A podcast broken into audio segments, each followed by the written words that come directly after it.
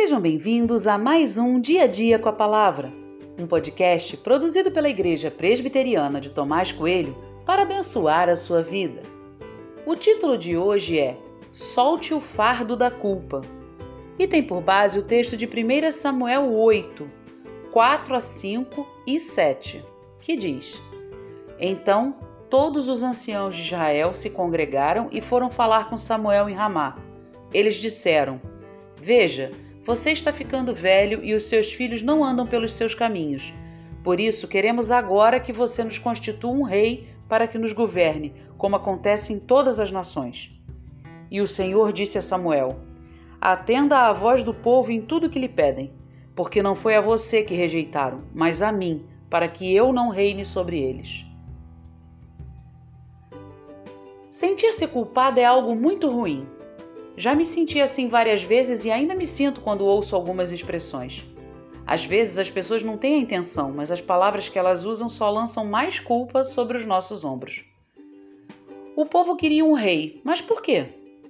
Os argumentos são simples e até convincentes.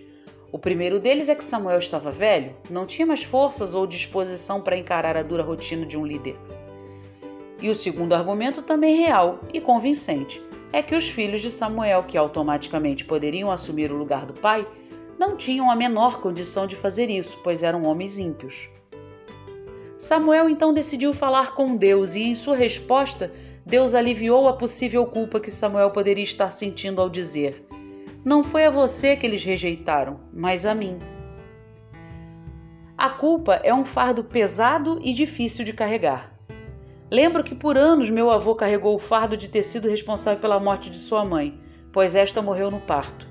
Ele não tinha culpa nenhuma disso, mas a culpa estava pesando sobre ele. Da mesma forma, existem culpas que podem nos assombrar.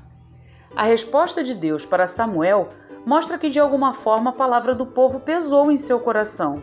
Afinal, ele era um homem muito responsável e temente a Deus. Querendo ou não, fardos de culpa serão lançados sobre nossos ombros durante a vida. É preciso tratar esse sentimento diante de Deus e soltar esse fardo. Do contrário, seremos consumidos por ele. Se há alguma culpa em seu coração, trate-a logo.